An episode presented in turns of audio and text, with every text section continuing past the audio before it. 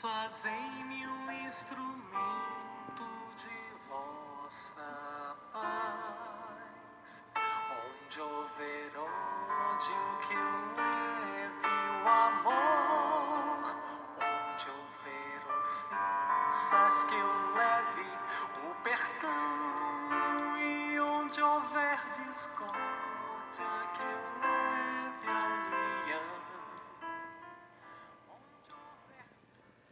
Boa noite. Este é o Evangelho diário do Coletivo Girassóis Espíritas pelo Bem Comum.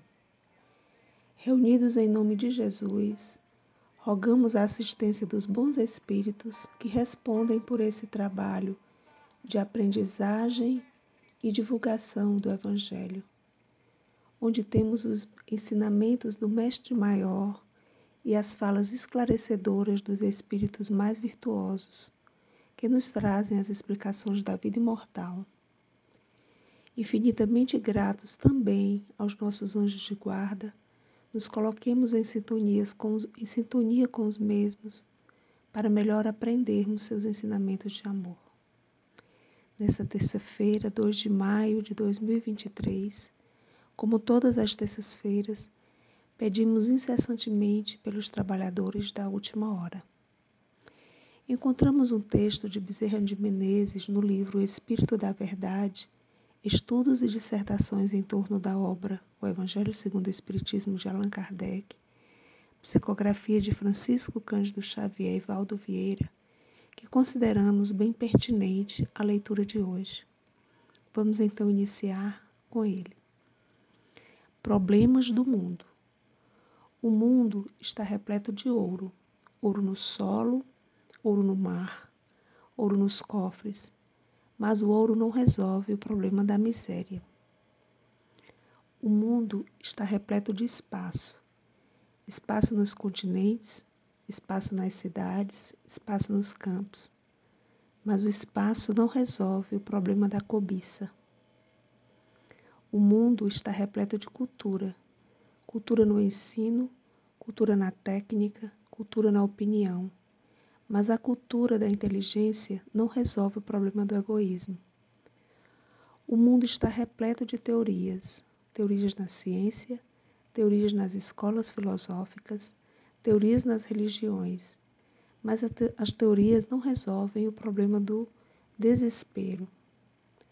O mundo está repleto de organizações, organizações administrativas, organizações econômicas, organizações sociais. Mas as organizações não resolvem o problema do crime.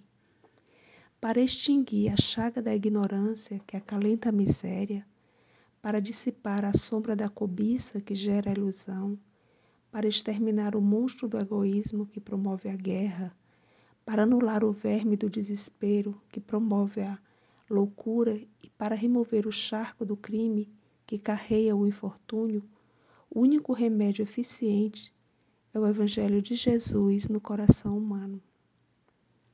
Sejamos assim valorosos, estendendo a doutrina espírita que o desentranha da letra na construção da humanidade nova, irradiando a influência e a inspiração do Divino Mestre pela emoção e pela ideia, pela diretriz e pela conduta pela palavra e pelo exemplo, e, parafraseando o conceito inovidável de Allan Kardec em torno da caridade, proclamemos aos problemas do mundo: fora do Cristo não há salvação.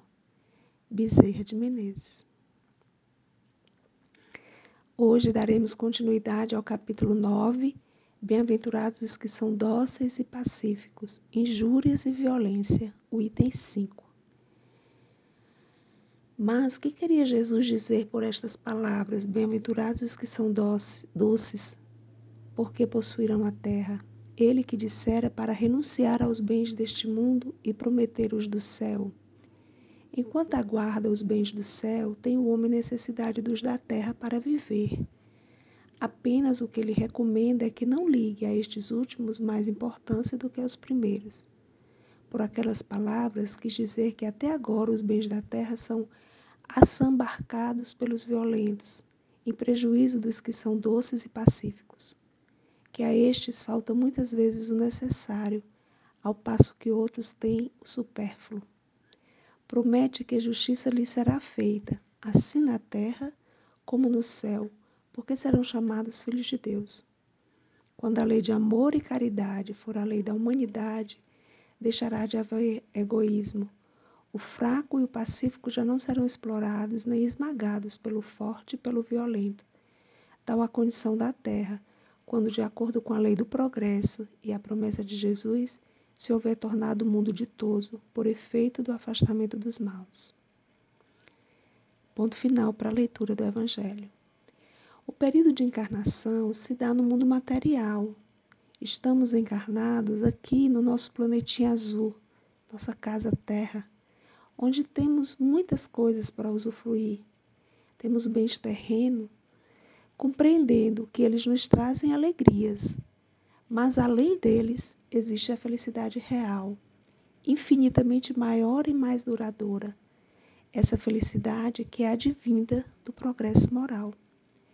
Necessitamos compreender que, para alcançar a felicidade real, fruto do progresso moral, precisamos uns dos outros, que é na união social que nos completamos, que é preciso vencer, portanto, o orgulho e o egoísmo, e vivermos plenamente a lei de amor e caridade, para então um dia sermos chamados filhos de Deus. Irmãos, uns dos outros. Para completar, trazemos de Emmanuel, Psicografia de Francisco Cândido Xavier, no livro Estados e Destinos, a prece da caridade. Amigo, auxilia-me para que eu te consiga auxiliar. Não me relegues ao amanhã e nem me ignores a presença. O Senhor enviou-me ao teu encontro para que eu te sirva de apoio na senda da evolução. Em teu caminho, no entanto, estou entregue à tua vontade. Hoje sou convite, ideia, sugestão. Amanhã, porém, se quiseres, receber-me-ás na contabilidade da vida por passaporte e demanda aos reinos da luz. Emprega-me com bondade para que os outros nos acolham com entendimento e simpatia. Protege-me contra a omissão Conduze-me no rumo daqueles que contam conosco sem exigir que nos procurem.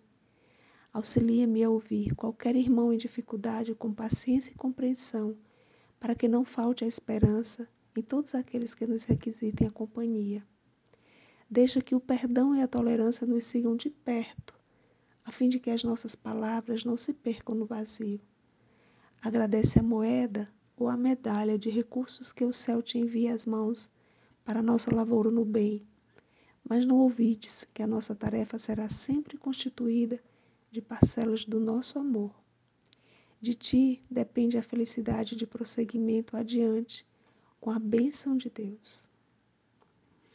É, a nossa felicidade na terra, assim como no céu, depende do progresso moral, que as leituras que trouxemos hoje de problemas no mundo de Bezerra de Menezes, onde ele conclui dizendo que fora do Cristo não há salvação, que o Evangelho do próprio Cristo diz que só seremos felizes quando vivermos plenamente livres do egoísmo e da vaidade. E, finalmente, com a prece da caridade de Emmanuel, nos lembrando que a felicidade depende do prosseguimento com as bênçãos de Jesus, vivendo o amor do Cristo.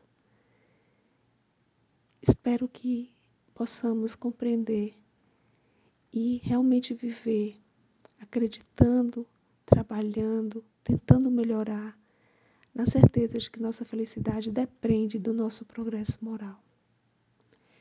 Este foi o Evangelho Diário do Coletivo Gerações Espíritas pelo Bem Comum. Fiquemos todos com as bênçãos do Pai amoroso, nosso Deus. Que assim seja.